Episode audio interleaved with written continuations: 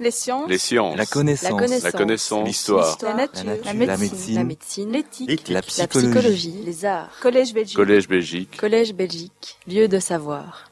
Eh bien, euh, mesdames, messieurs, euh, mon cher collègue, cher ami, cher Baudouin, merci infiniment pour euh, ce parrainage à l'Académie, au Collège Belgique, et euh, merci pour ces mots extrêmement chaleureux et généreux, ces mots d'accueil. C'est toujours un plaisir de revenir au Collège Belgique, ce lieu de savoir, ce lieu d'apprentissage, ce lieu d'émulation aussi, et euh, cette année, pour deux leçons, une ce soir, une demain, d'extrême actualité. Euh, Vous lisez les journaux.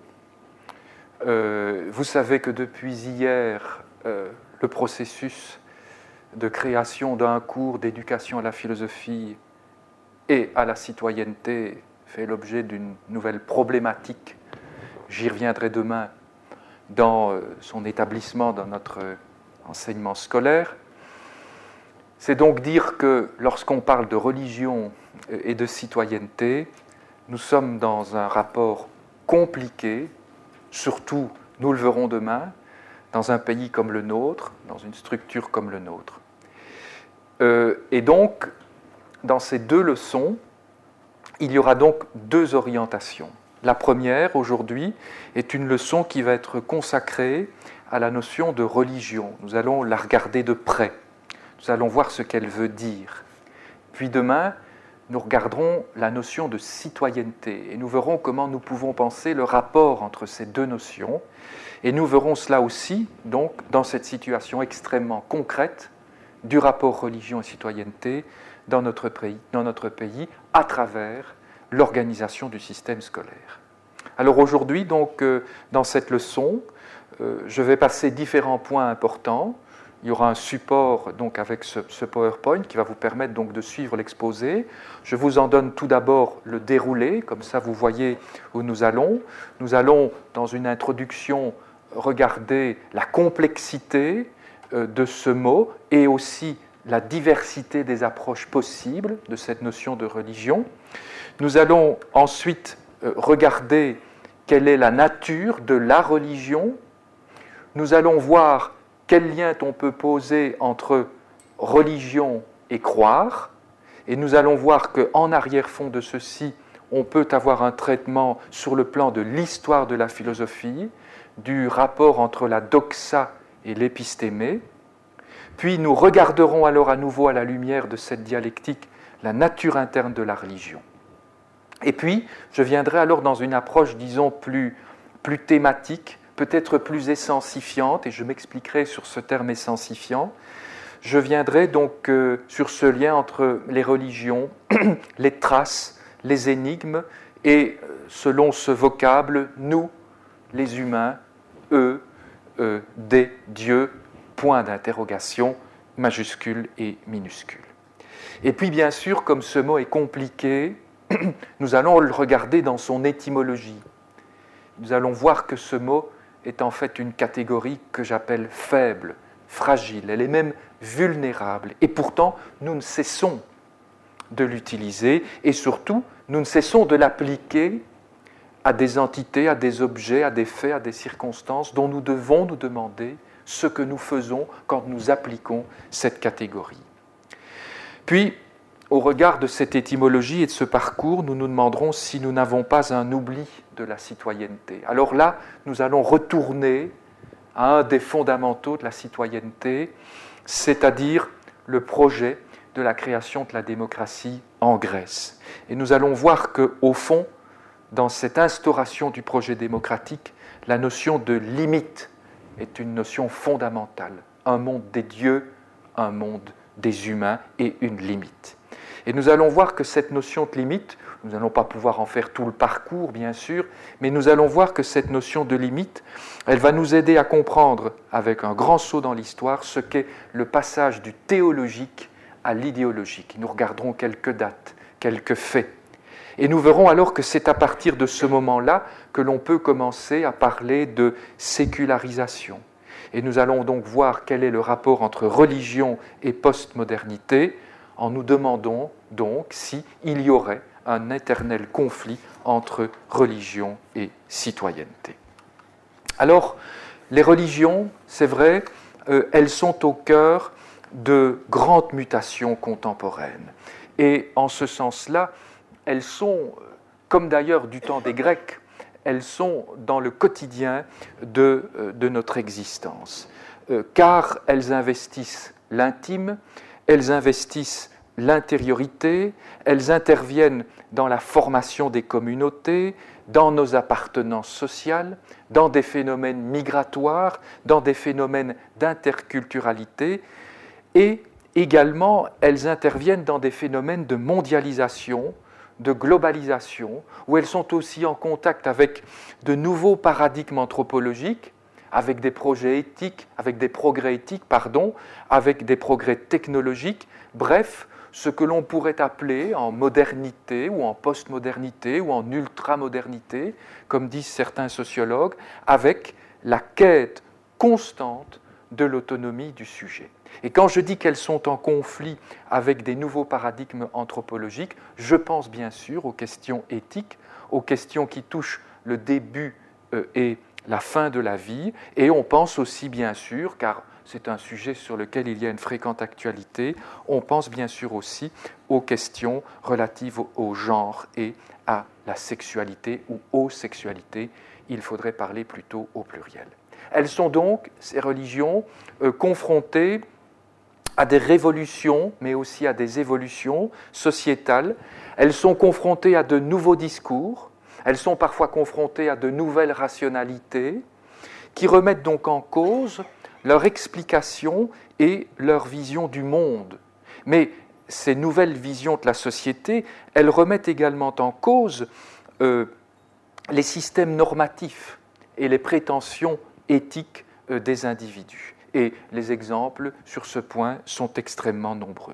Cela veut donc dire que dans le cadre occidental qui est le nôtre, il faut aussi ajouter à ça le fait de ce que j'appelle la souveraineté démocratique des États modernes, qui ajoute à ces formes de critique que je viens d'évoquer une insistance forte donc dans cette modernité, nous regarderons quelques dates de l'émergence de ceci, une insistance forte sur le principe de séparation du théologique et du politique.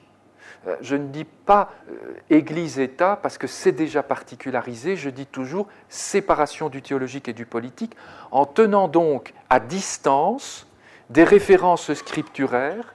J'évoque bien sûr ici euh, le cas de figure du philosophe Spinoza, mais aussi des références théologiques des religions dans la constitution du domaine politique de la démocratie moderne. Pourquoi? Précisément pour mettre en évidence et pour mettre en exergue ces principes et ces vertus de la citoyenneté. Alors, euh, cette brève introduction, disons, contextuelle et contemporaine étant posée, comment peut-on euh, aborder ce massif très divers, ce massif euh, prolifique des religions? Comment tenter de les définir, comment les comprendre, comment les envisager pour être bien sûr de ce que nous faisons lorsque nous disons le mot euh, religion Eh bien, en réalité, on peut les aborder de différentes façons. On peut les aborder sur un axe que j'appelle, euh, ce sont des catégories de la linguistique, sur un axe qu'on appellerait l'axe synchronique, c'est-à-dire on regarde le système en tant que tel, à un moment donné, à une époque donnée. On peut aussi les regarder sur un plan diachronique. On est sur le plan de l'histoire et on est sur le plan d'une transformation. On voit ce qui se passe en judaïsme, en judéo-christianisme, et puis on regarde cela sur le plan de l'histoire. On peut les regarder sur un axe, comme je le disais tout à l'heure, un axe essentialiste, c'est-à-dire que l'on va plutôt regarder la nature théorique du système. Euh, on va regarder ce qu'il est dans son essence, quels sont par exemple les grands concepts qui sont utilisés Ou on peut, de l'autre côté, le regarder sur un axe fonctionnaliste, c'est-à-dire que l'on va regarder quels sont les rôles, quels sont les effets, quelles sont les fonctions qui sont véhiculées par la religion. On peut les regarder aussi sur un axe qu'on appellerait statique. On va regarder ce qu'elles ont sur le plan de leurs normes, sur le plan de leurs contraintes, sur le plan de leurs droits particulièrement, ou alors sur le plan de leurs institutions. C'est une sorte de cliché dans ce cas-là. On peut alors, à l'opposé, les regarder sur un plan dynamique, et on va alors regarder ce qu'il y a dedans comme, comme appel, comme élan, comme message. Ceci, ce sont des catégories de type bergsonienne. Et puis enfin, quatrième possibilité, on peut les regarder euh, sur un axe où l'on aura une articulation entre l'orthodoxie, c'est-à-dire le penser juste, et ici nous serons bien sûr confrontés à la notion de dogmatique, ou l'axe de l'orthopraxie, c'est-à-dire de l'agir juste, de l'agir bien, devrait-on dire aussi, et là nous sommes plus dans une perspective éthique. Alors, dans le cadre de cette leçon, mon approche, elle va d'abord être de type plutôt essentialiste. On va essayer de cerner quelque chose de la spécificité du religieux. Et puis, elle va se faire fonctionnaliste, en sorte de tenter de montrer une certaine hétérogénéité des systèmes et surtout de nous permettre d'aller vers une sorte de compréhension socio-anthropologique de la religion et en tentant aussi de faire intervenir dans la réflexion la notion de fait religieux pour comprendre comment justement on peut tenter de comprendre une religion sur le plan de la factualité pour la distinguer du plan de la conviction et de la croyance intime. Alors bien sûr, cela veut dire que l'approche qui est la mienne euh, aujourd'hui consiste à dire que en matière de religion, il importe de chercher, de rechercher une approche scientifique qui soit une approche pluridisciplinaire. L'approche donc aujourd'hui et demain ne sera pas une approche de type convictionnel, de type catéchétique, de type apologétique, pour faire euh, allusion à, à, quelques catégories. Ce sera une approche scientifique pluridisciplinaire qui entend relever des sciences, des religions, donc il y a une certaine prétention à un discours de la science, avec comme objet, c'est vrai, les religions, et donc cela veut dire insérer les religions comme objet dans le champ des sciences humaines sciences historiques, philologie, sociologie, anthropologie, ou on pourrait encore dire la psychologie. Et donc, en ce sens-là, et ceci est une thèse importante de la démarche, je ne considère pas la religion comme un fait social total. Et je crois aussi qu'il est important, par cette approche, de ne pas confondre la religion avec un fait culturel. Je déplore d'ailleurs, même dans des usages très contemporains et dans des façons de vivre notre vivre ensemble, je déplore cette confusion entre l'interculturel et l'interreligieux. Nous le verrons demain et nous pourrons éventuellement euh, y revenir dans la discussion. Alors essayons maintenant de voir quelle est cette nature de la religion, comme je l'annonçais. Alors en fait, dans la religion, on peut vraiment dire qu'il y a des spécificités.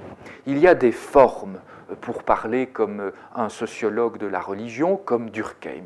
C'est-à-dire qu'il y a des moments de fondation, il y a des moments de tradition et de transmission, il y a des héros fondateurs, il y a des institutions, il y a des imaginaires de vie et de mort, il y a du collectif qui est organisé souvent par le haut. Bref, il y a un ensemble de systèmes qui nous permettent donc de dire que dans une religion, il y a du vertical, de l'horizontal, du longitudinal et du transversal. On pourrait encore en ajouter, mais je propose ces quatre orientations. Alors du vertical, parce qu'il y a souvent un don, une promesse, une fin et un début ce qu'on appelle techniquement une protologie et une eschatologie, c'est-à-dire une prétention à parler du commencement et à parler de la fin. Alors il y a aussi de l'horizontal, car il y a des traditions, il y a des expansions, il y a des conquêtes, et il y a des religions qui sont en expansion et d'autres qui ne le sont pas.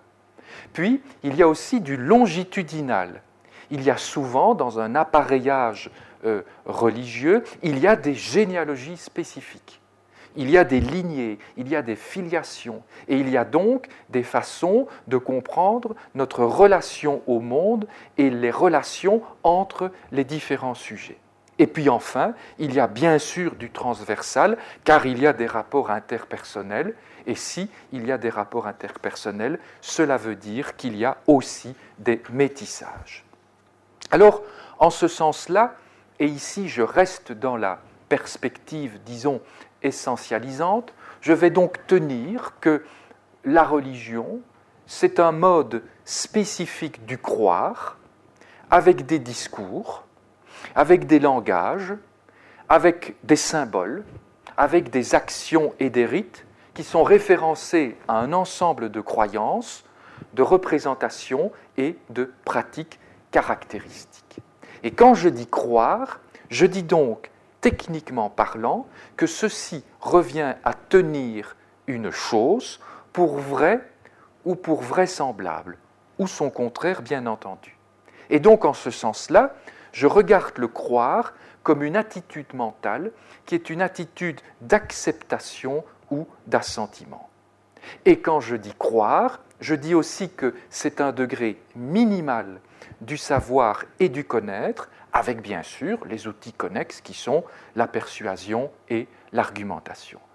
Par conséquent, le croire induit un degré pauvre ou minimal du savoir, un incertain en raison du fait que l'on tient pour vrai, une approximation, une possible superstition et une possible aliénation, une opposition entre le particularisme de la croyance et la visée universelle de la raison, et on va voir que cette notion est très importante pour fonder, ou en tout cas dans la fondation de la notion de citoyenneté, surtout dans l'histoire, car on le verra demain, la citoyenneté est une notion abstraite, et c'est une notion d'arrachement, de l'arrachement en particulier de ces particularismes-là. Alors le croire induit aussi bien sûr une subjectivité qui va se dire avec du désir et avec de l'assentiment. Et donc, le croire induit enfin une fiance, voire une autoconfiance, et bien sûr du fiduciaire. Mais nous le verrons demain, qui dit fiduciaire dit possibilité de délier, donc de sortir. Alors voilà pourquoi on peut donc avancer que les croyances religieuses sont sans raison objective, sans vérité et sans probabilité, au sens, bien sûr, épistémologique de ces termes-là. Et donc, on peut dire qu'à proprement parler, il n'y a pas d'utilité du croire, mais qu'il y a plutôt une croyance en l'utilité du croire. Et en ce sens-là, on peut donc estimer que dans les religions, il n'est aucune vérité démontrable. Euh, voilà. Euh, qu'est-ce que j'ai peut-être un petit peu avancé? Voilà. Et que donc, euh, il n'y a. Qu'est-ce que j'ai fait ici? Que donc il n'y a à proprement pas parlé d'utilité du croire, c'est ça, mais plutôt une croyance en l'utilité du croire, et que donc on peut estimer que il n'y a aucune vérité démontrable dans le champ de la religion, comme il n'y a pas non plus de critères rationnels qui soient susceptibles ou même légitimes de nous faire croire en une religion. Alors attention, je ne dis pas qu'il n'y a pas de rationalité. Il y a de la rationalité, mais ici, je suis sur le plan de la vérité. Et donc, on peut dire que croire revient dès lors euh, à croiser deux choses, une conviction subjective où l'on tient quelque chose pour vrai et une absence de certitude objective puisqu'il n'y a pas de contenu vérifiable, en tout cas pas les conditions objectives d'un savoir véritable. Alors à cet égard-là, on doit euh, revenir, ah oui voilà, donc euh, on doit revenir, oui c'est ça, je reviens, j'avais un peu manqué les, diapositives. Donc, ça veut dire que je vais placer cette question euh, de la religion euh, sur le rapport entre la doxa euh, et l'épistémée. donc dans une perspective, disons, plutôt philosophique. Pourquoi? Parce que je tiens donc que les croyances échappent à la méthode scientifique et que donc il importe de reconnaître qu'elles sont construites sur des indices, sur des preuves, sur des témoignages historiques qui parfois peuvent être faibles, n'est-ce pas? Et que donc je les tire du côté de l'ordre de la doxa, c'est-à-dire ce que les Grecs appelaient les opinions, euh, les rumeurs, et je ne les tire donc pas du côté de la science. Voilà.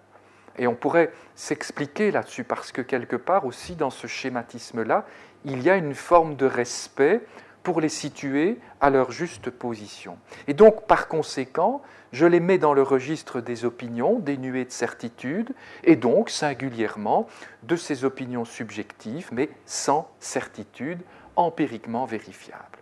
Car en effet, voyez-vous, la science, de son côté, cette fameuse épistémée que les Grecs vont tant travailler pour la mettre en œuvre, la science a des prétentions. Et Aristote, par exemple, pour ne parler que de lui, expliquait qu'une science avait trois conditions essentielles. Elle doit statuer sur l'universalité, sur la causalité et sur la nécessité.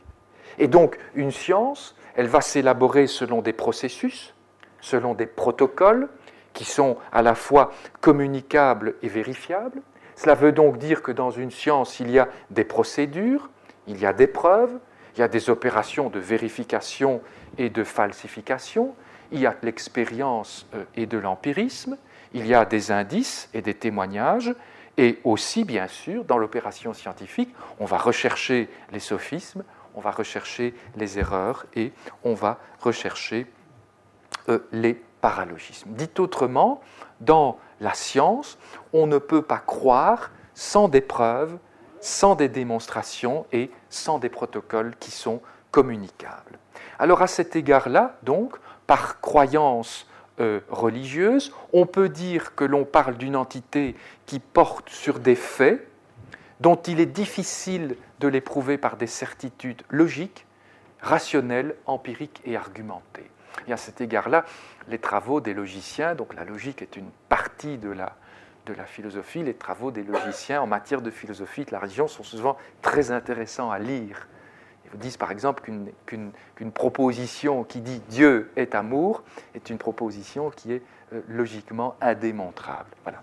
Et donc, à cet égard-là, donc par croyance, j'entends euh, une attitude personnelle dont les dimensions mentales, cognitives et affectives font que l'on se situe dans le registre de l'assentiment, de la persuasion, voire ce qu'il faut appeler euh, la conviction intime, et je mets des guillemets parce que je parle ici comme euh, Paul Ricoeur. Et donc, en ce sens, euh, on pourrait dire aussi que ce mode du croire va, à travers l'histoire bien sûr, se particulariser.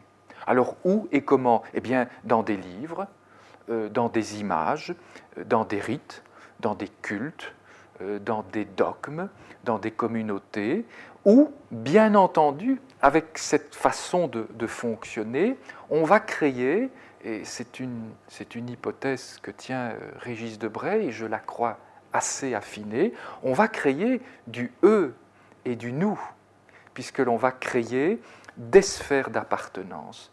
Et on va donc voir aussi que la religion va investir, souvent d'ailleurs par un surcroît de sens, les moments forts de l'existence, comme par exemple la naissance, la mort, les relations, euh, les relations interpersonnelles, euh, les identités.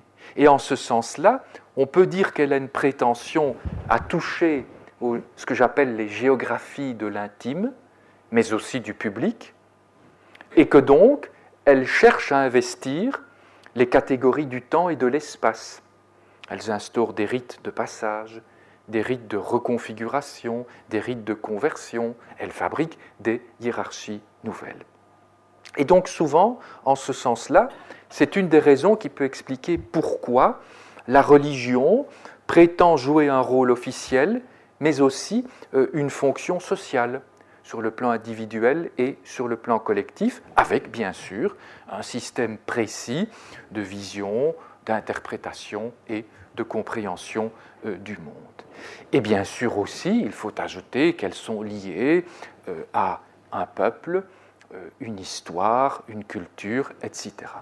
Et aussi, il faut ajouter, ajouter pardon, qu'elles se déplacent, elles évoluent et donc elles se transforment. Par exemple, le philosophe allemand Hans Blumenberg a montré dans une hypothèse assez intéressante dans laquelle donc il nuançait la notion de sécularisation, sur laquelle on va revenir, eh bien, il faisait l'hypothèse que les religions ont une capacité à investir le vide.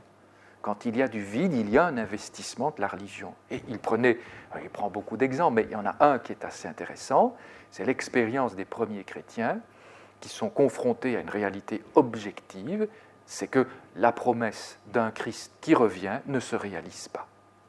Il ne revient pas. Et donc il faut entrer dans un processus théologique, dogmatique et spirituel pour expliquer pourquoi le Christ ne revient pas. Et donc, dit Blumenberg, on voit apparaître alors à ce moment-là une théologie de la grâce. C'est donc un système qui va permettre de réguler dans le temps l'absence de celui qui ne revient pas, mais qui va se manifester par sa grâce. Et puis il dit aussi, Blumenberg, on va voir apparaître des prières, notamment chez Tertullien, où on va prier pour précisément retarder le retour du Christ, en disant que plus le retard sera lointain, plus les croyants auront le temps de se convertir. Donc il y a une forme là d'investissement et de réinvestissement. Et donc en ce sens-là, on peut dire que la religion a à la fois une dimension plastique, une dimension évolutive et composite, elle fonctionne avec des emprunts et des reprises, elle a une dimension qui est à la fois conservatrice et réactionnaire, avec, oui, c'est vrai, une résistance au, changement, avec des archaïsmes, parfois avec des refus d'émancipation, parfois avec des surcroîts de sens qui sont conférés euh, aux traditions et par conséquent euh, un moralisme euh, corollaire. Et donc, il y a, c'est vrai, dans une religion, un jeu de forces qui sont régressives et progressives et qui donc traversent à chaque fois le fait religieux. Alors, essayons un peu aussi d'aller plus en avant dans cette tentative de, compréhension essensifiante de, la religion, de sa nature. Eh bien, en fait, on peut dire que dans, dans, la nature même, si vous voulez, dans, l'essence d'une religion, on retrouve certains points qui sont euh, quasi omniprésents. Tout d'abord, premièrement, on retrouve un discours fondateur de type mythologique, je le dis de cette façon-là, sur les origines, le début, le commencement. On retrouve ensuite une interprétation et une compréhension de l'histoire et de la destinée en termes de début et de fin. C'est donc cette idée de la protologie et de l'eschatologie que j'évoquais tout à l'heure. On trouve aussi souvent, quasiment toujours d'ailleurs, la mise en évidence d'une communauté propre d'appartenance, avec des rites spécifiques, avec des normes internes d'organisation, avec un ensemble de lois éthiques et morales qui dépendent d'un système de révélation externe. Voilà, il y a euh, un droit canonique, il y a une charia, il y a une Torah, etc. On trouve aussi toujours dans une religion ce que j'appelle une prédétermination du bien, du vrai et du juste, et donc corollairement l'institution d'une rupture entre nature et culture avec bien entendu une élaboration dogmatique qui va s'imposer le plus souvent comme une entité de révélation, d'affirmation et surtout de normativité forte. Et c'est véritablement dans la dogmatique que la religion va construire ce qui est elle et ce qui est l'autre. Et c'est comme cela qu'elle va euh, organiser son identité propre. Ceci donc explique à nouveau, je crois encore une fois, pourquoi dans cette constitution interne du religieux, si vous voulez, il y a quelque chose qui est de l'ordre du eux et du nous.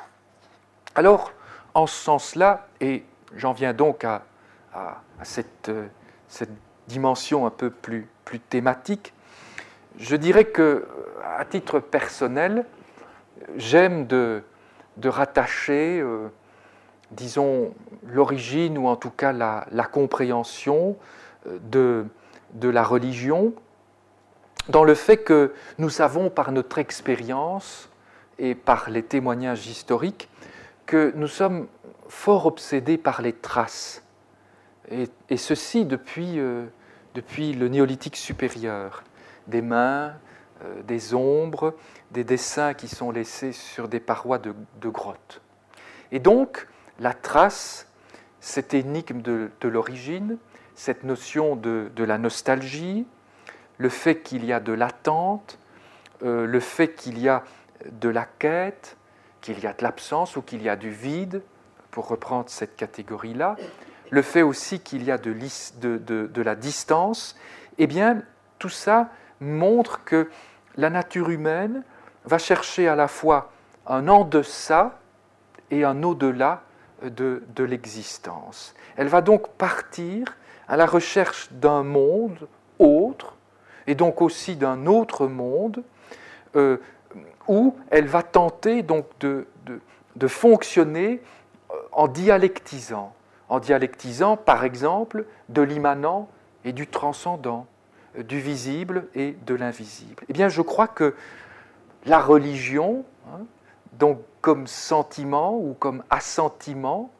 au sens où je l'évoquais tout à l'heure, trouve euh, sans doute sa lointaine origine dans ce qu'on pourrait appeler ces états complexe euh, de, la conscience.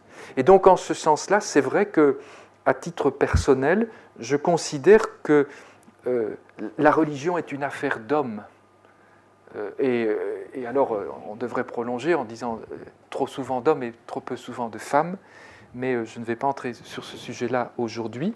Et voilà donc en tout cas pourquoi, à mon sens, la part doit être faite à l'histoire des religions qui nous aide beaucoup et qui est très utile pour comprendre justement comment, sur cette base de la quête, euh, de l'attente, de la trace, du désir, comment va se constituer euh, cette, ce sentiment religieux, comment il va naître, comment il va s'adapter et comment il va euh, se transformer.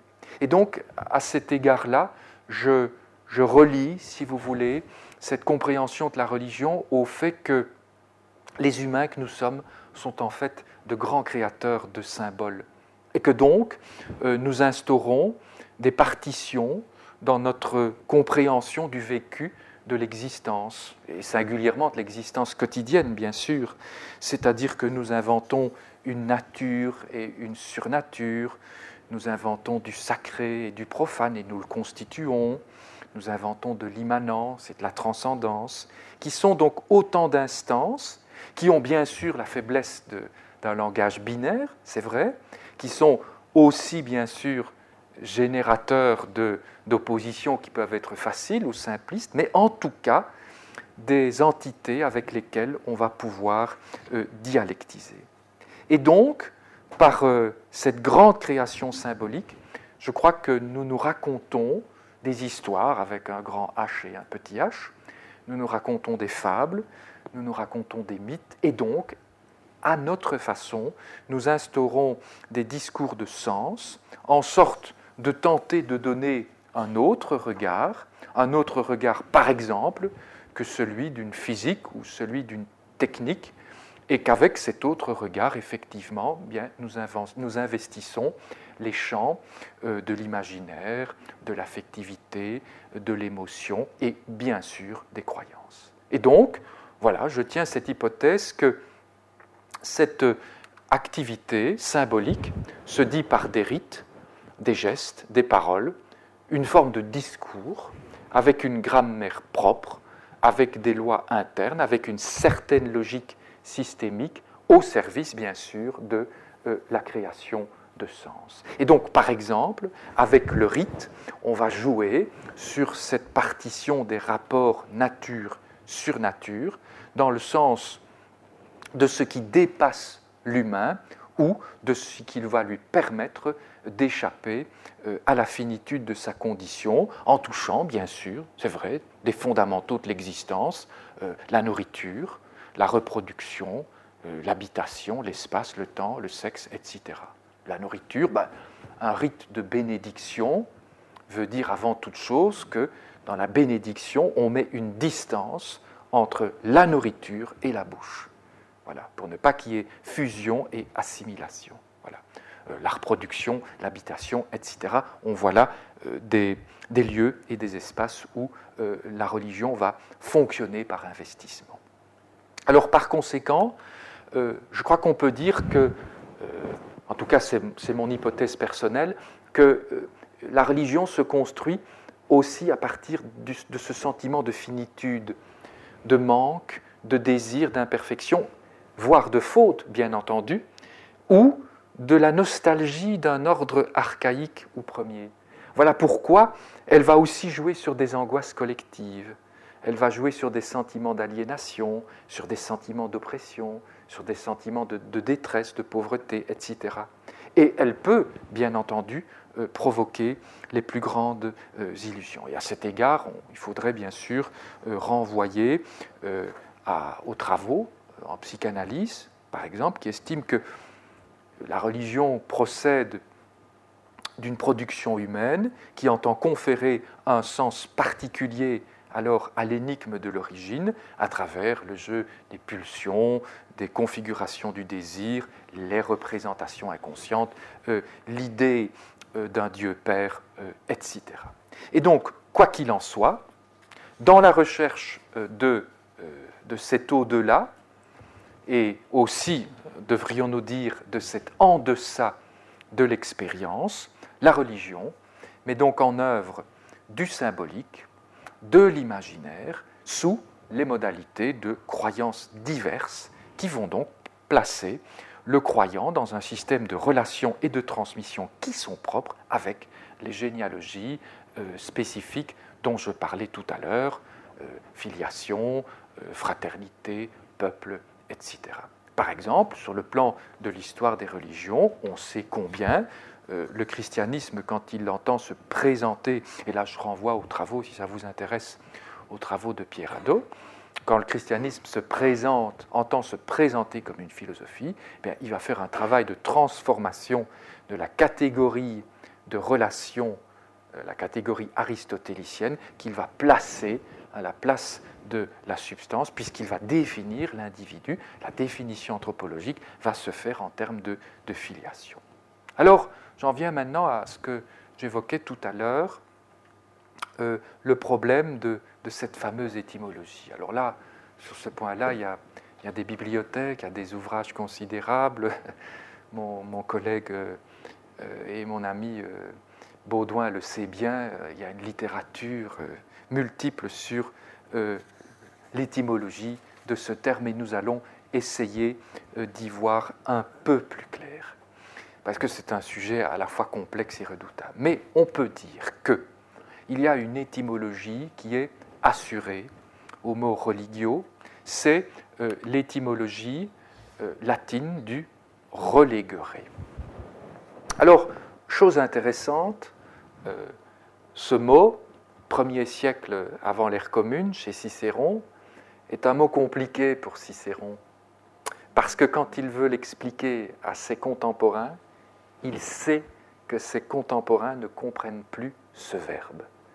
Il doit donc trouver un autre verbe pour tenter de dire ce qu'il y a dans, le, sémantisme du relégueré. Alors il dit qu'on peut penser que le relégueré est un rétractaré. Il y a d'ailleurs un genre littéraire dans l'Antiquité, les rétractationes.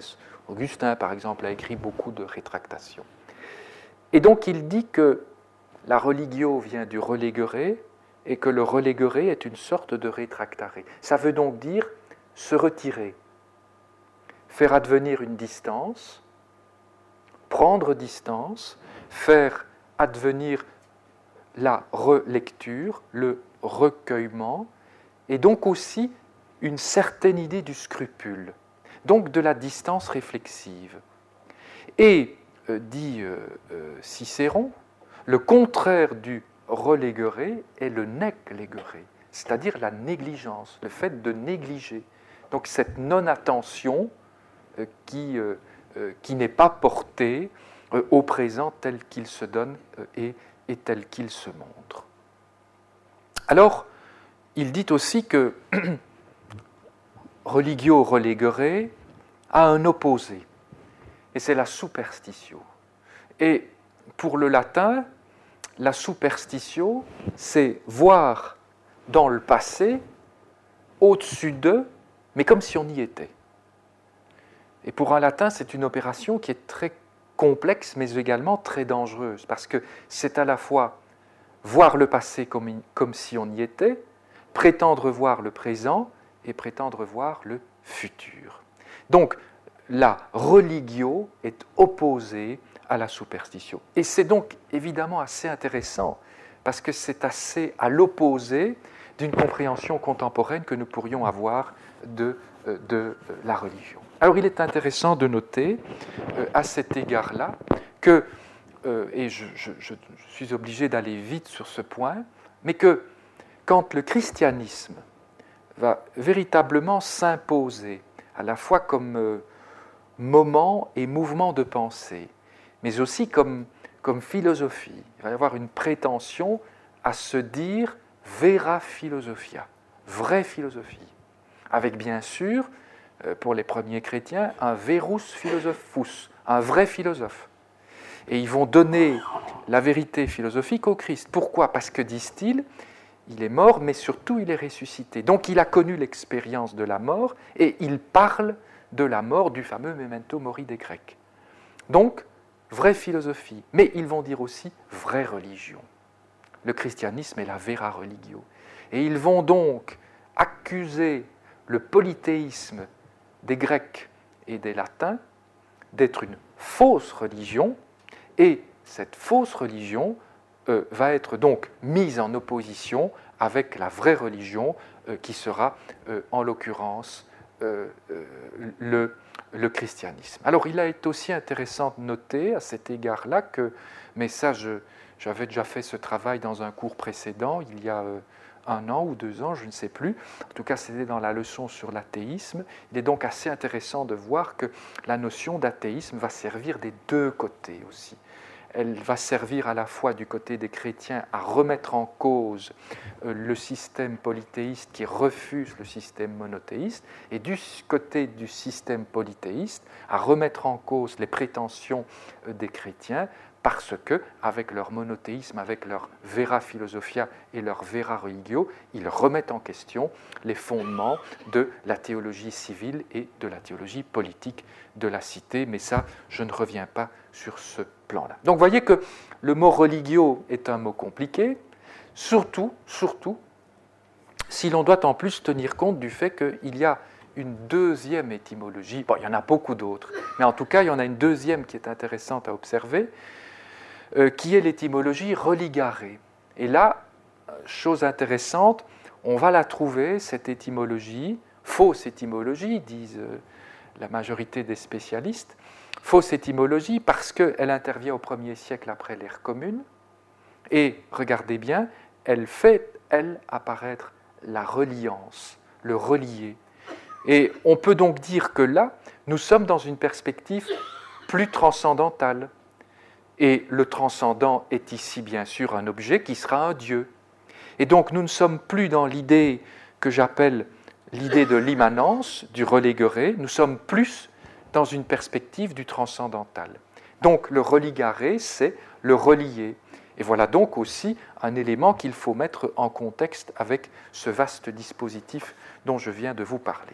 Alors, pour complexifier la situation et pour montrer aussi euh, ce que j'appelais donc le côté vulnérable et le côté euh, fragile de cette notion de, de religio, euh, je dirais que, euh, et je regarde l'heure, oui ça va, nous sommes bons, je dirais qu'il y a un phénomène qui est assez, qui est assez étonnant, c'est que les Grecs, mais il n'y a pas que les Grecs, hein, il y aurait d'autres langues aussi à mentionner, les Grecs qui sont quand même les génies du concept, voilà, n'avaient pas véritablement de mots équivalents pour pour dire ou pour signifier euh, la religio.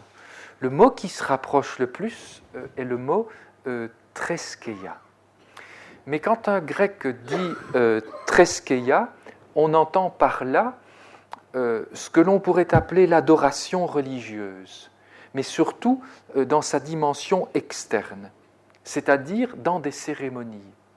Et cela veut donc dire que pour le grec, dans la Treskeia, il y a aussi l'idée d'une discipline religieuse, c'est-à-dire des actes, des gestes qui sont à faire et qui ne sont pas à faire. On est donc euh, en quelque sorte ici euh, dans ce que l'on pourrait appeler l'ordre de l'astreinte ou euh, l'ordre des obligations du culte. Et donc, nous sommes avec la Treskeia dans une dimension normative de la vie, euh, du citoyen en Grèce, avec donc euh, les modalités d'un vivre commun grec dans la cité dont il ne faut pas s'écarter puisque donc il y a euh, une dimension normative. Alors il est intéressant de noter que donc Treskeia vient de Treskos qui veut dire la crainte, ou l'adoration de Dieu, parfois aussi le tremblement craintif, et que treskos vient très probablement euh, du verbe troeio, qui veut dire, et ceci est assez intéressant aussi par rapport à, la question du sens et par rapport à la question que j'évoquais tout à l'heure de la trace de l'énigme et de l'expérience de la finitude.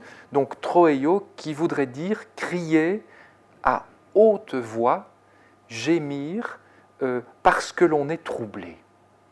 Et donc on pressent que dans le troeio des Grecs, euh, il y a euh, quelque chose qui est déjà de l'ordre d'une invocation. Voilà. Alors, on voit donc bien en ce sens-là que la religio, au sens cicéronien du terme, au sens du premier siècle avant l'ère commune, donc la religio implique donc un besoin de prise de distance, une retenue, on pourrait même dire une sorte de garde intime, si bien qu'il y a donc quelque chose de l'ordre d'une discipline intérieure devant euh, tous les formalismes euh, d'un culte. Voilà. Donc je pense que cette notion de, de religio euh, est intéressante parce que elle nous, permet, elle nous permet de montrer comment euh, fonctionne euh, cette première expérience. Alors, à cet égard-là, euh, on comprend aussi donc pourquoi nous sommes sur un axe où nous avons religio qui est donc plutôt de l'ordre du scrupule, opposé donc à la superstition. cette mise au point philologique étant faite, je crois que il faut vraiment reconnaître qu'il y a euh, en fait une origine très monoculturelle dans ce terme euh, religio et que donc nous devrions d'abord l'utiliser euh, en connaissance de cause, nous devrions sans doute l'utiliser avec une certaine modestie, surtout quand on voit la tension des origines, et nous devrions aussi peut-être le faire avec une sorte d'économie des usages. Voilà, surtout euh, pour nous qui appliquons euh, ce terme à un ensemble de faits euh, ou de réalités dont rien ne nous dit qu'ils sont justement appréhendables et compréhensibles par ce terme. Et surtout, je crois que nous devons vraiment reconnaître que cette notion de religio est quelque chose de très européocentré. Très européocentré. Quand vous quittez le domaine de la petite Europe, cette catégorie devient fragile et vulnérable. Qui vous dit que lorsque vous êtes dans un temple bouddhiste à Shanghai et que vous voyez deux jeunes qui viennent faire des, euh, des actes cultuels, c'est une religion Voilà. Qui vous dit que le din, euh, euh, la, bonne voie et la juste voie s'apparentent à ce que nous disons être une religion. Donc, euh, reconnaître donc cette origine, cette origine monoculturelle, n'est-ce pas, du terme, donc modestie dans, nos usages, ça je viens de le dire, dimension européocentrée, et je, dirais presque même forme de, colonialisme du mot, n'est-ce pas, que nous exportons beaucoup trop facilement dans d'autres aires culturelles et sémantiques, où le mot est donc pour le moins une étrangeté conceptuelle, voire une bizarrerie. Chine, Japon, monde persan, euh, arabo-musulman. Voilà. Donc en fait, c'est une origine, à mon sens, très circonscrite, c'est un concept faible et techniquement parlant ou logiquement parlant, son extension et sa compréhension devient très très vite euh, problématique, surtout si vous lui conférez euh, les droits d'une catégorie qui aurait une prétention euh. Je dis donc souvent à mes étudiants un peu en boutade que c'est une appellation d'origine contrôlée et protégée, une sorte de petit château neuf du pape comme ça, que nous avons exporté à, grands frais, mais dont nous payons aussi très très cher euh, l'exportation. Voilà. Dès lors, donc, je crois que ceci euh, peut nous permettre d'expliquer euh, qu'il faut être prudent devant cette tentation du tout religieux, de la voir partout et de dire ah oui c'est la religion, voilà, et que donc nous devons en fait travailler à une délimitation du champ du religieux et euh, ne pas euh, le voir à l'œuvre là où il n'est pas. Voyez-vous? Alors, euh, mon hypothèse, c'est que à cet égard-là, ce, phénomène complexe peut, peut, nous permettre de mieux comprendre pourquoi nous sommes aussi dans des temps que j'appelle les temps de la crise des religions ou du religieux ou de la religiosité, devrait-on dire aussi. Voilà. Et que donc, ceci peut sans doute aussi euh, nous expliquer pourquoi euh, nous verrions apparaître une sorte de, diminution de la notion de citoyenneté. Alors, je prends ici quelques exemples euh, qui sont des constats. Le fait que on vous décline une appartenance religieuse avant l'appartenance citoyenne. Euh, moi comme euh, catholique, moi comme juif, moi voilà. Ou encore euh, les formules que nous voyons apparaître de plus en plus, islam de France, islam de Belgique, islam d'Europe, qui pour moi sont des formules creuses et ambiguës. D'abord parce qu'on n'a jamais entendu parler d'un judaïsme de France, ni de Belgique, ni d'un christianisme de Belgique. Euh, mais aussi parce qu'on ne sait pas où on va arrêter la dénomination. Est-ce qu'il y aura un jour euh, un islam euh, de Bruxelles Mais vous voyez la dangerosité de la catégorie, parce qu'elle se retourne contre nous, évidemment. Et quelque part, elle ne fait que redupliquer le eux et le nous euh, qui est capable de créer euh, la religio.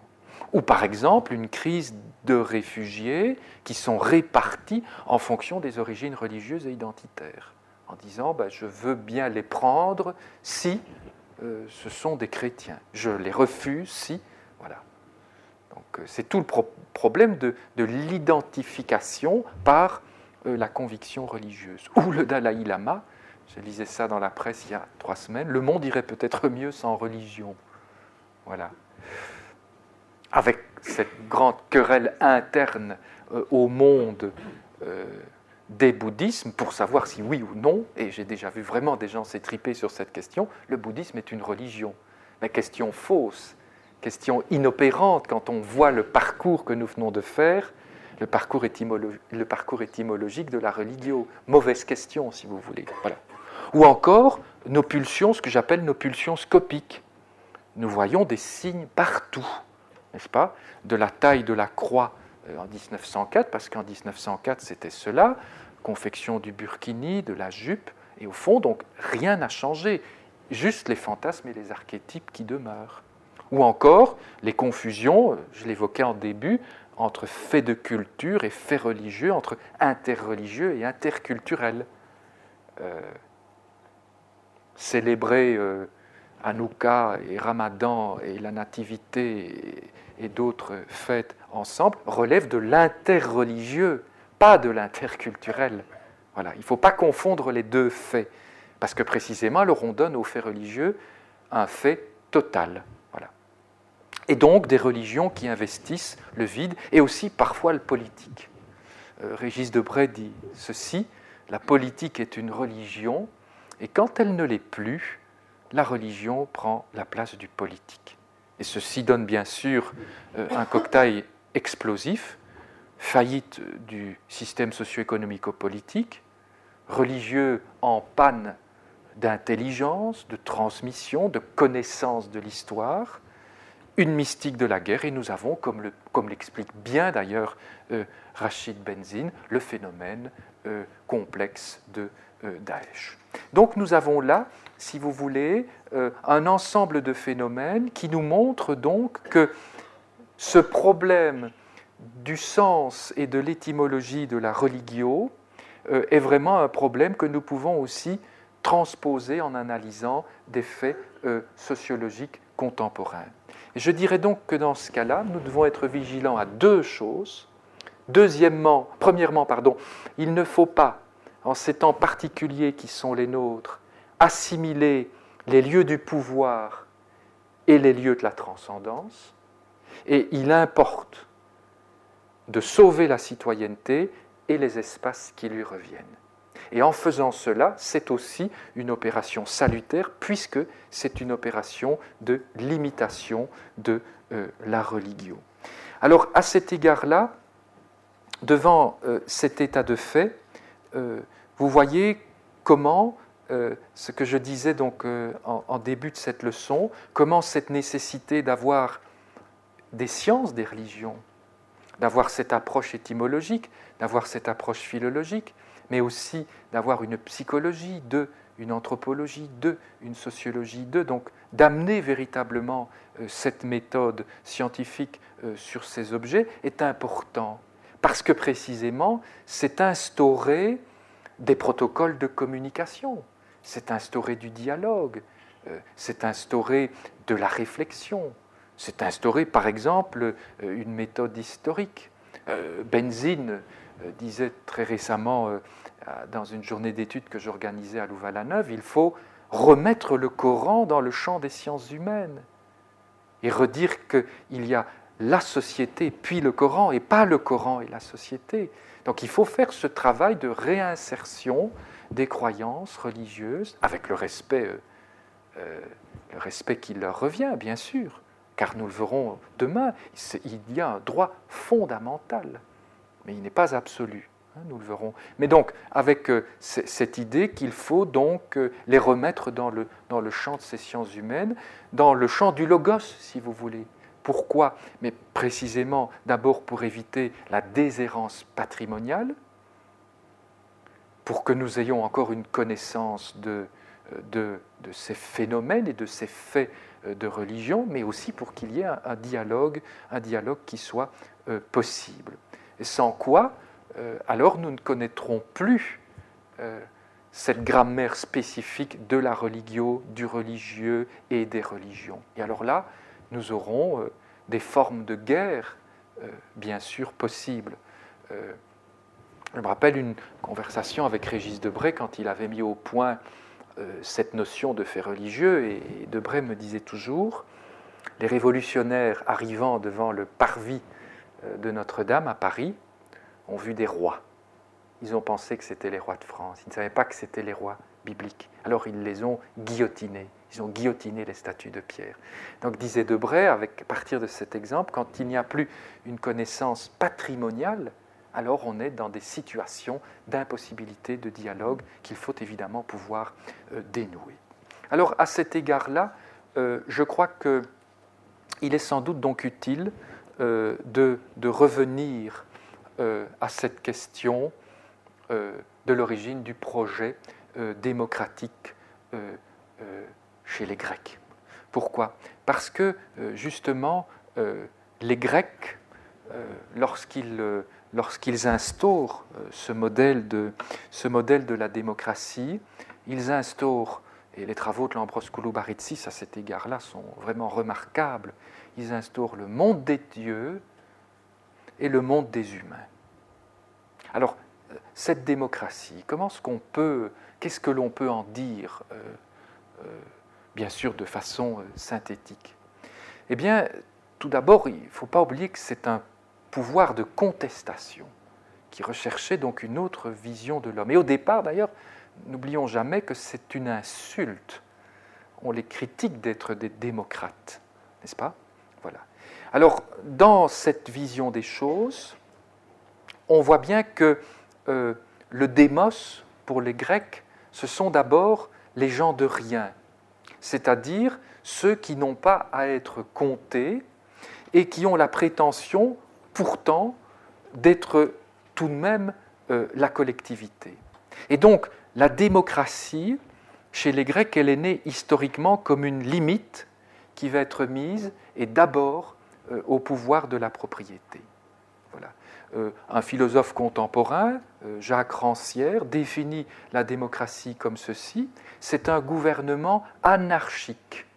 il faut vraiment comprendre le sens et l'étymologie du mot anarchique, c'est-à-dire il n'y a pas d'arché, il n'y a pas de principe, il n'y a pas de fondement. Et c'est intéressant parce que quand vous regardez la définition de type essentialiste que je donnais de la religion tout à l'heure, vous voyez qu'il y a de l'arché, il y a du principe, il y a des fondamentaux, il y a du dogmatique, Hein, pour le dire de cette façon-là. Donc, dire Rancière, un gouvernement anarchique fondé sur rien d'autre que l'absence de tout titre à gouverner.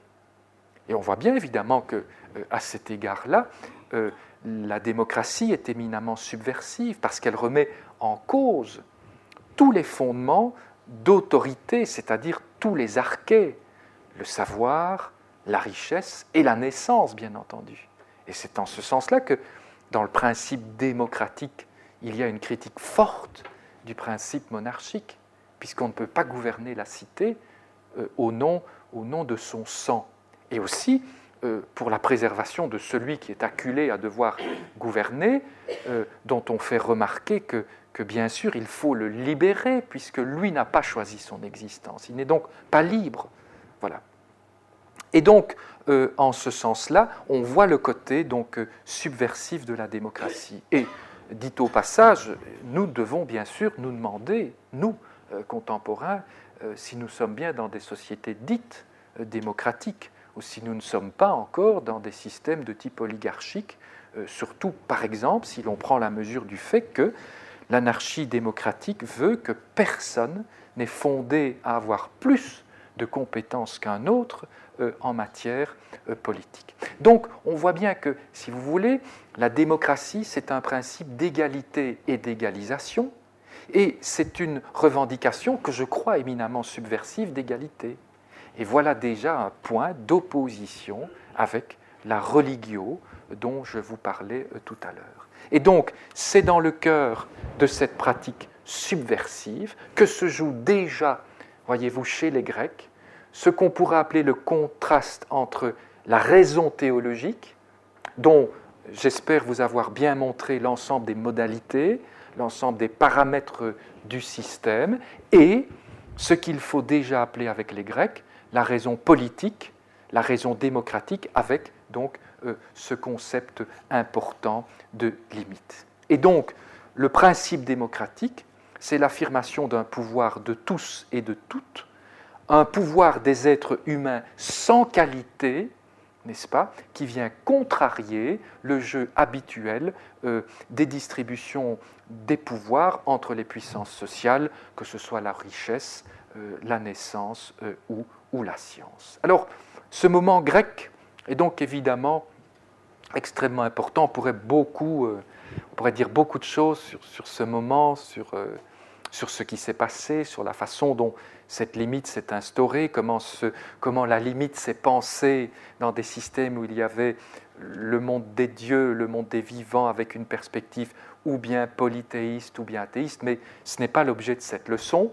Je vais donc me servir de ce modèle dont vous comprenez bien qu'il est donc un moment d'instauration de la séparation euh, et de la limite pour faire un bond dans le siècle et regarder comment, au fond, à la lumière de ce paradigme, c'est dans une période que l'on peut dater de 1789 à 1900-1905, ça c'est une, une, chronologie qui est unanimement admise parmi les spécialistes, et euh, c'est par exemple cette chronologie-là qui fonde les travaux euh, d'un historien comme Marcel Gauchet, et bien justement comment on a une sorte d'actualisation de ce principe de la limite avec euh, ce que l'on appelle le passage du théologique à l'idéologique.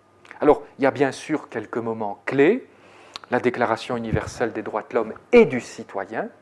Hein, je reviendrai vraiment là-dessus demain, sur l'importance de la notion euh, de citoyen et donc euh, individu de l'arrachement, la constitution civile du clergé pour la France, le concordat de 1801, alors 1886, la laïcisation des écoles, 1901, la fin des congrégations, et 1905, la fameuse loi de 1905, loi dite euh, sur, euh, enfin, sur la dite laïcité, avec, je crois qu'on l'oublie d'ailleurs trop souvent, c'était la victoire des modérés, c'était la victoire des brillants sur les combes, ou la victoire notamment aussi, euh, je pense, d'un Jaurès. Voilà. Et remarquez bien à cet égard-là que le mot laïcité n'est pas dans la loi de 1905. Il interviendra beaucoup plus tard, euh, en 1946, euh, quatrième République, et puis il reviendra euh, en 1958. Alors bien sûr, c'est autour de cela hein, que, vont se greffer un ensemble de termes comme fondamentalisme, euh, intégrisme, traditionnalisme, antimodernisme, etc. Et on pourrait même encore ajouter euh, le, terme actuel de, radicalisme. Mais donc, en tout cas, on voit apparaître dans cette tension et ce passage du théologique euh, à l'idéologique, on voit apparaître un ensemble d'oppositions. Alors je, les caractérise de cette façon-ci. Tout d'abord, euh, et donc, vous voyez que c'est le, le, le, mot contre ici qui est très important pour moi. Tout d'abord, une croyance dans l'antériorité du passé contre une croyance dans le futur. Un futur qui est vu euh, entre la révolution et l'utopie, c'est selon le paradigme que vous choisissez, voire une lutte des classes. Voilà. Donc d'un côté, antériorité du passé, souvent d'ailleurs liée à un principe monarchique, qui est l'expression d'une tradition euh, qui se fait par la transmission du sang. Voilà. ça, c'est le, premier point, si vous voulez, de, tension. Le deuxième, c'est une opposition toujours contre entre un ordre surnaturel et ou métaphysique, qui est un ordre établi, contre la conscience historique, le progrès qui est producteur de sens, ou ce que l'on pourrait appeler également la culture, voilà. Et c'est ici que se rejouent, n'est-ce pas, les paramètres dont je parlais tout à l'heure, l'opposition entre nature euh, et culture. Voilà. Par exemple, je, garde toujours euh, cette, cette, formulation à la mémoire parce qu'elle est vraiment très très indicative de cet état de fait. Quand euh, l'ancienne archevêque de, Bruxelles, André Léonard, intervenait dans les, débats éthiques, euh, sur l'avortement, euh, sur l'euthanasie, euh, sur l'homosexualité, homoparentalité, eh bien, on voyait vraiment qu'il voulait exprimer un ordre surnaturel et ou métaphysique.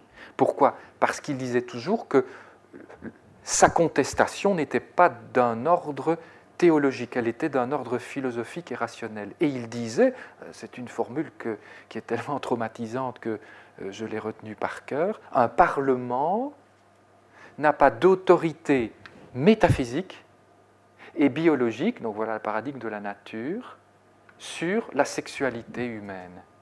Donc c'est assez intéressant parce qu'il refusait donc l'idée que, et on le verra demain, que la démocratie se construise de façon immanente et procédurale et qu'elle soit elle-même la fabrique de ses droits et de ses devoirs. Il y avait pour lui, au-dessus d'un Parlement, donc institution de la raison démocratique, une sorte d'entité métaphysique et biologique qui orientait euh, le discours sur la sexualité, et donc de façon immuable, et donc bien sûr contre la conscience historique, contre le progrès des sciences, le progrès des technologies, le progrès éthique, le progrès moral, et donc bien sûr la production du sens. Donc ça, c'était un cas pour moi euh, assez intéressant. Alors, euh, nouvelle opposition entre deux contre, voilà, une collectivité des appelés et des élus, contre une société démocratique euh, sans horizon de sens, ou bien protologique ou bien eschatologique, pas de jugement, pas de rétribution, pas de vie dite éternelle. Voilà. Tandis que dans le système du théologique et de la religion, oui, il y a des appelés et des élus. Alors c'est intéressant de voir que Augustin euh, a donné sa propre étymologie du mot religio. Il dit que l'étymologie c'est euh, donc dedans, il y a la notion d'élection. Vous êtes appelé. Je rappelle que l'étymologie, euh, euh, l'étymologie grecque du mot église, ecclesia, veut dire ekkalein, c'est-à-dire faire sortir de, n'est-ce pas? C'est-à-dire appeler et constituer un champ d'appartenance, une communauté avec ses normes, et donc créer du eux et du nous. Voilà. Et puis alors, un collectif organisé avec des normes et des droits particuliers, selon certains fondamentaux, contre l'émergence d'une raison argumentée, partagée, dialoguée, il y a une faute, pardon, dont la normativité n'a pas pour horizon euh, une transcendance. Et enfin, euh, une compréhension de la tradition et de la lignée contre l'émergence des, des discontinuités et d'autres paradigmes que la descendance que la filiation, avec par exemple des nouveaux concepts, dont le concept, pardon, le concept le plus intéressant euh, sur le plan athlétique est la question de la gestation pour autrui, évidemment. Hein. Voilà, remise en question parce que, ou même, euh, ou même procréation médicalement assistée, parce qu'elle vient perturber ces, ces, modes euh, traditionnels de, de, la lignée. Voilà. Donc ça, ceci donc, nous permet de voir ce qui se passe donc dans, cette tension, euh, on pourrait dire cette dialectique entre le théologique et l'idéologique, et ce qui se passe sur le plan des passages. Alors évidemment, si euh, le plan du contre l'emporte, pour le dire de cette façon-là, ça veut donc dire que l'on assiste à un, phénomène qu'on pourrait appeler le phénomène de la sécularisation. Alors là, je crois qu'il faut bien distinguer sécularisation et laïcisation. Laïcisation, j'en parlerai demain. Sécularisation, j'entends par là un processus de type sociologique qui, qui, touche à l'interne même euh, du fonctionnement de la religion. Et qu'est-ce qu'on voit donc alors apparaître dans, la, dans le processus de sécularisation? On voit apparaître la requête de l'autonomie, c'est-à-dire un sujet qui est euh, la propre fabrique de de ces normes, on voit apparaître l'émancipation, bien sûr l'émergence du subjectivisme et du relativisme, après les crises du vrai, du bien et du beau, et on sait combien le relativisme est un concept très souvent critiqué par les religions monothéistes, n'est-ce pas? On voit apparaître bien sûr dans un processus de sécularisation l'émergence du pluralisme, on voit apparaître une dissociation forte entre le croire et là où les pratiques. On voit apparaître une légitimité propre de la cité, c'est-à-dire avec le respect de ses droits et de ses devoirs. Et donc on voit véritablement euh, en ce sens-là l'instauration pleine de la limite, de la séparation du théologique et du politique. Sixièmement, euh, dans la sécularisation, un passage du théocentrisme à un anthropocentrisme, et qu'on peut évidemment relier au premier point, c'est-à-dire l'autonomie de l'homme, voilà, qui va donc choisir euh, euh, ce qui va toucher au discours quand il porte sur le début et la fin. Voilà. Et septièmement, la répartition entre le privé et le public, avec cette idée fondamentale que l'on va voir demain, que dans la notion de citoyenneté, si l'on dit qu'il faut s'arracher au particularisme pour accéder à ce qu'il y a de, plus partageable et de plus commun, eh bien, euh, dans ce cas de figure-là, l'expérience religieuse est reconduite vers la sphère du privé. Ça, c'est vraiment très corollaire à l'émergence du principe de citoyenneté. Ça consiste à dire que la religion retourne dans la sphère de la vie privée, euh, donc en fait euh, euh, sur le plan, disons, plus théologique, dans les sphères de l'intime. Alors, je crois que à cet égard-là, ceci peut donc nous permettre de voir que nous sommes sans doute donc dans des temps de tension entre le théologique et l'idéologique, nous sommes euh, dans des temps euh, aussi de dissémination. Euh, les sociologues des religions parlent de bricolage religieux ou même de braconnage, qui est encore autre chose que, que du métissage. Et donc, nous sommes dans des temps d'une extrême complexité où l'on voit aussi euh, réapparaître des formes de l'identitarisme. Voyez-vous? Et donc, euh, ceci doit se lire à partir de la vision théorique que j'essaye de donner de la religio dans sa structure et dans ses essences.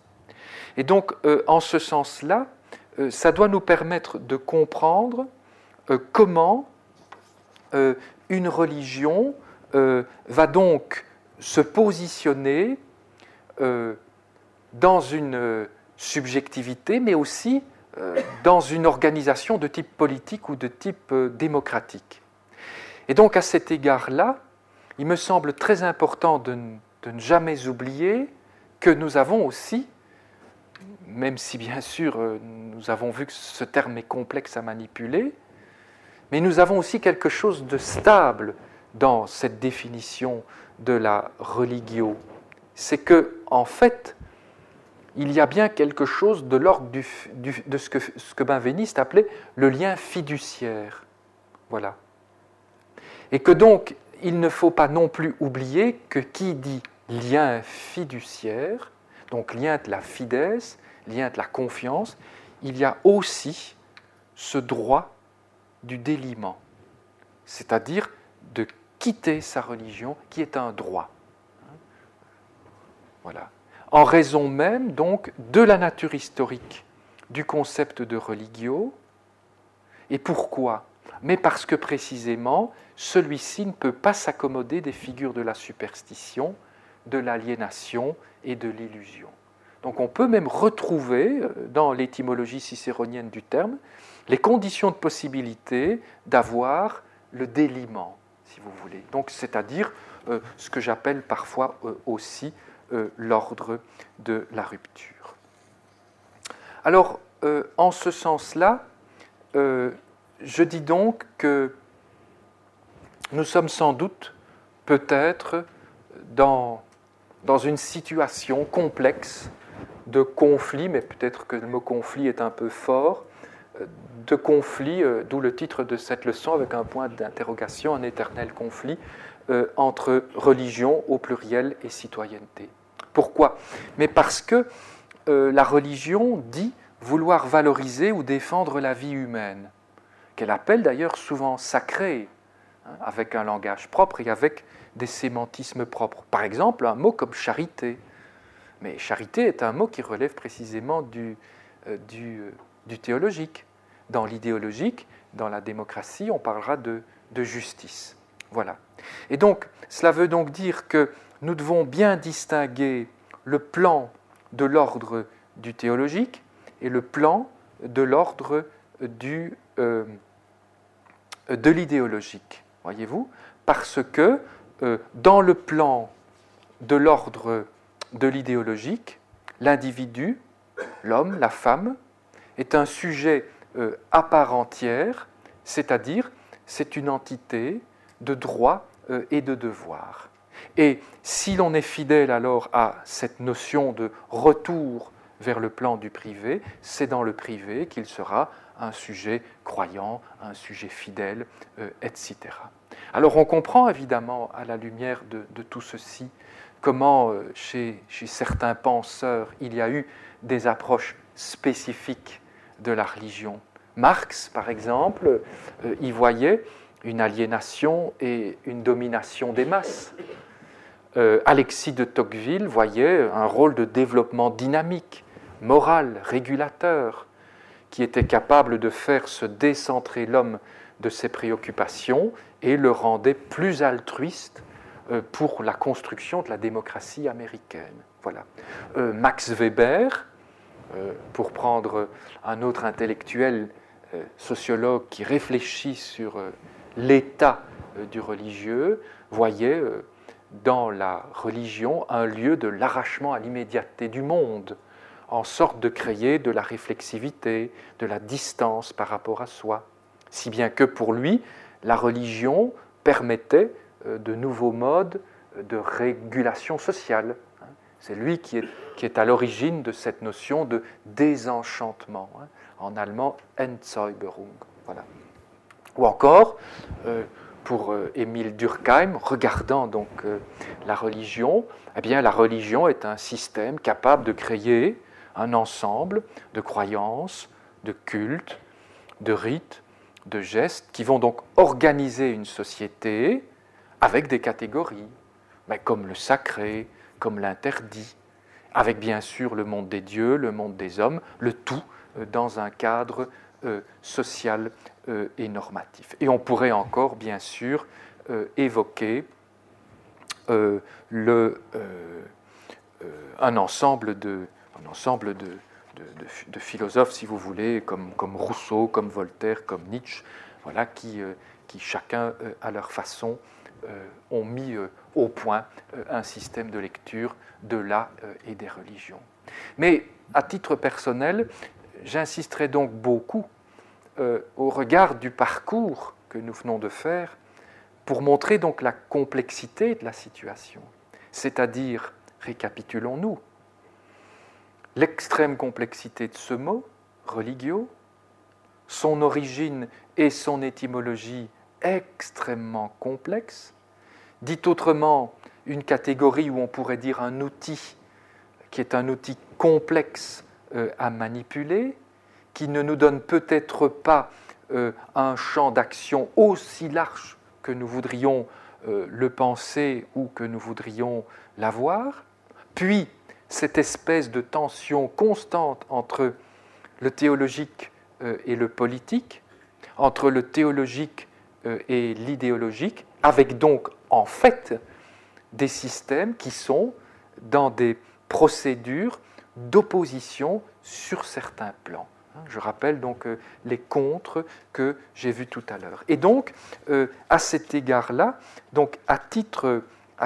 personnel, je dirais donc que euh, j'aime regarder, observer, étudier euh, les religions dans cette perspective historique et thématique, mais j'aime aussi de regarder comment euh, la raison critique, c'est-à-dire au sens vraiment étymologique du mot raison, la ratio, c'est-à-dire la mesure, comment la raison critique peut les appréhender peut les observer, avec oui, c'est vrai, les progrès de la connaissance, avec euh, l'émergence de la technique et des technologies, avec le fait aussi que nous sommes bien euh, dans, un temps de crise de la métaphysique, ou avec euh, le recul des superstitions et toute la lutte contre les formes de l'aliénation, n'est-ce pas? Ce sont donc tous ces éléments-là qui orientent bien sûr vers le mouvement de sécularisation et vers le mouvement de laïcisation. Et je pense que c'est comme ça que l'on peut véritablement réinstaurer les religions dans le champ des sciences humaines. Ben, quand je dis, euh, par exemple, aliénation, ou quand je dis superstition, je prends souvent l'exemple euh, assez intéressant de la, de la petite statuette de la Vierge, n'est-ce pas, dans, la petite cuisine du côté des... C'était sur les hauteurs de... À Jalais, c'est ça, dans le, dans le village de Jalais, où dans une petite famille de ce village, on se rend compte que la statue s'illumine le soir, on en parle aux voisins, les voisins viennent, euh, et puis euh, quelques jours après le village, et puis ça se sait, et puis vous vous rappelez ces images euh, avec des journaux parlés télévisés en direct, un bourgmestre obligé de prendre, de prendre des arrêtés, de mettre des barrières, de régler la circulation, des personnes disant qu'elles étaient guéries, que... Enfin voilà, miracle, miracle, bon. Et puis, euh, on décide d'envoyer euh, la statuette euh, au laboratoire de l'université de Liège et on se rend compte que la peinture est phosphorescente. Voilà. Et, le phénomène voilà, diminue. Voyez-vous? Donc ça, c'est évidemment assez intéressant pour voir ce, fonctionnement du religieux. Et, et nous ne sommes pas en 1153, nous sommes en 2016 voyez-vous? Voilà. Et je pense que donc avec ça, euh, nous avons véritablement, euh, nous avons véritablement de la matière. Et donc en ce sens-là, vous voyez aussi que la posture que je prends, et je m'oriente donc déjà vers la leçon de demain, c'est une posture où je veux donner plus d'importance à la notion de citoyenneté.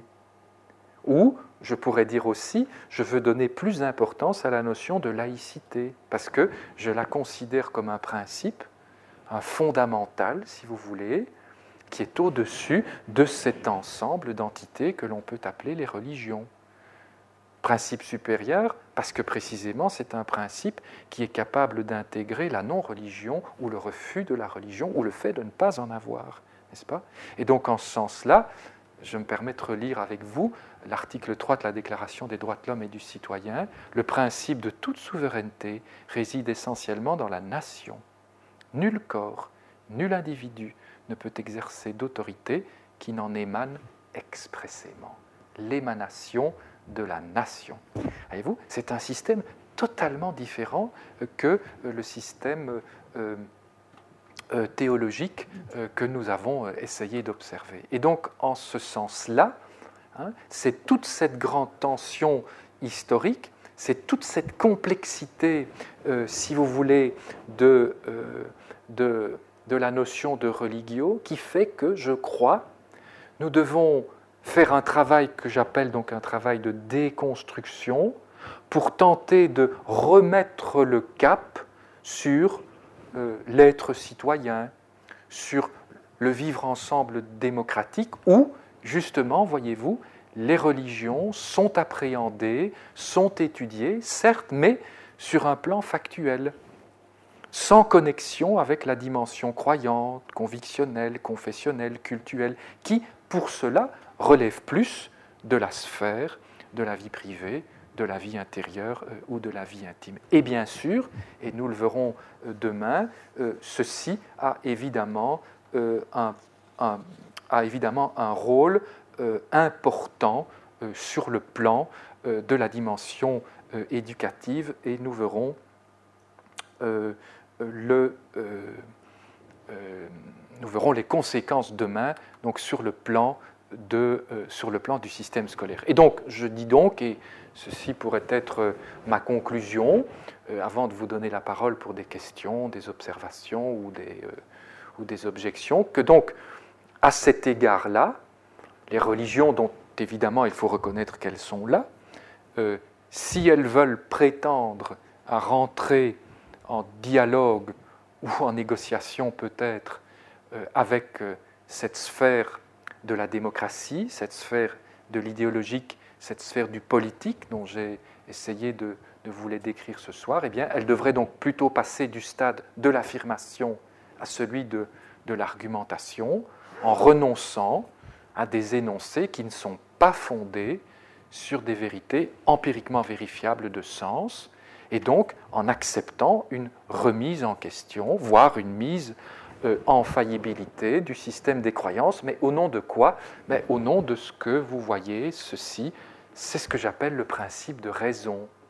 Hein, parce que c'est vrai que je le reconnais dans ma posture, dans cet exposé, dans mon travail, euh, il y a, euh, il y a cette, importance du, du, principe de la raison que l'on peut décliner, raison politique, raison humaine, raison intellectuelle, etc. Donc je crois que, si vous voulez, nous avons là donc des éléments pour, pour vraiment mettre à distance ce terme euh, et surtout euh, l'utiliser à bon escient euh, pour à la fois, je crois, conforter ces structures de l'être citoyen ou de ce que nous appelons plus communément le vivre ensemble. Voilà, il est 7h moins 20 moins le quart et donc je pense que dans le programme du Collège Belgique, il est prévu que nous avons encore quelques temps pour des questions, pour des réponses, et je crois qu'il y a d'ailleurs un micro que je peux vous passer si vous voulez poser des questions. Est-ce qu'il y a des questions, des demandes? Oui, madame Est-ce que quelqu'un peut... Ben, merci. Les sciences. La connaissance. La connaissance. L'histoire. La, nature. La, médecine. L'éthique. La psychologie. Les arts. Collège Belgique. Collège Belgique. Collège Belgique. Lieu de savoir.